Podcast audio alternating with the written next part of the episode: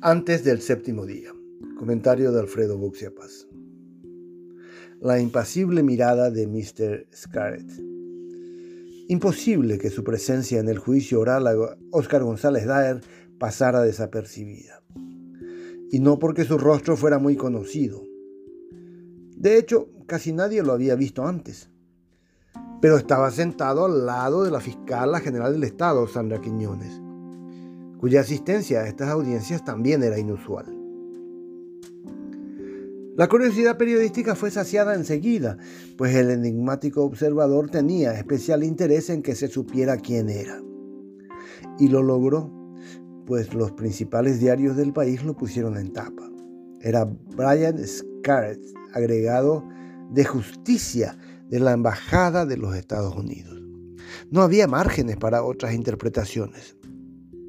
El gobierno de ese país deseaba hacer saber de modo inequívoco al de Paraguay que tenía los ojos puestos en el juicio por corrupción a quien ya había catalogado como significativamente corrupto.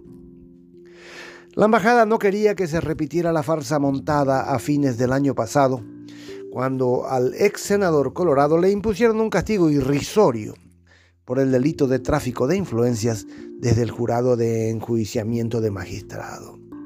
Ni él, ni su locuaz secretario Raúl Fernández Lipman, ni el abogado Carmelo Caballero tuvieron penas carcelarias. La técnica utilizada para la impunidad fue la de siempre. Errores e inconsistencias de la acusación fiscal que constreñían a los jueces a aplicar medidas benévolas. Lo hemos visto tantas veces que lo naturalizamos. Vivir en el reino de la impunidad genera acostumbramiento. Pero por lo visto a los yanquis no. Y enviaron a Mr. Scarrett a sentarse entre el público para hacérnoslo saber. Era inevitable no darse cuenta. Los defensores del acusado supieron enseguida que aquel extraño espectador no auguraba nada bueno.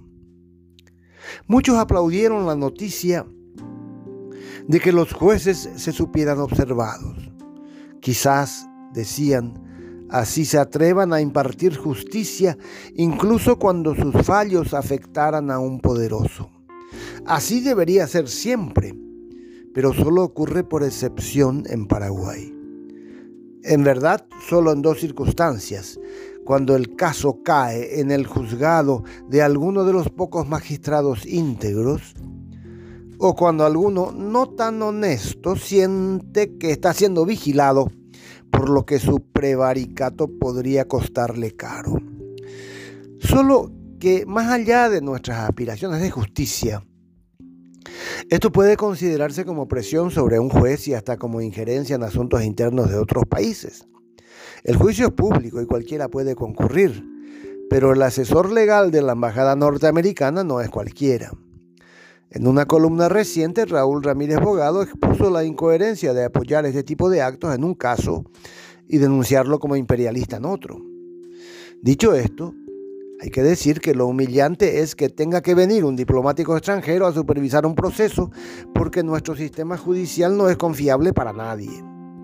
Tenemos un Estado secuestrado por la corrupción y dominado por mafias de todo tipo. A muy poco sorprendió que una mayoría de diputados, 34 colorados, 14 liberales, sancionaran un proyecto de ley que excluye a tabacaleras y clubes deportivos de los controles de la CEPRELAT. Se sabe que ambos ámbitos son típicos del lavado de dinero. Se escandalizan con la indiferencia con la que actúa la Fiscalía en la infame corrupción de la gobernación central, pese, que, pese a que día tras día aparecen nuevos datos del robo del dinero destinado a enfrentar la pandemia. El PLRA, principal partido opositor, envía en una terna para consejeros de la DIVEN al exdiputado Carlos Portillo, expulsado por tráfico de influencias. ¿Es el mejor candidato que pueden elegir? ¿Se diferencian en algo de los colorados de Ciudad del Este que eligieron a Ulises Quintana como candidato? Por eso hay que incluir el contexto para comprender la condescendencia de tanta gente con la presencia del señor Scarlett en el juicio.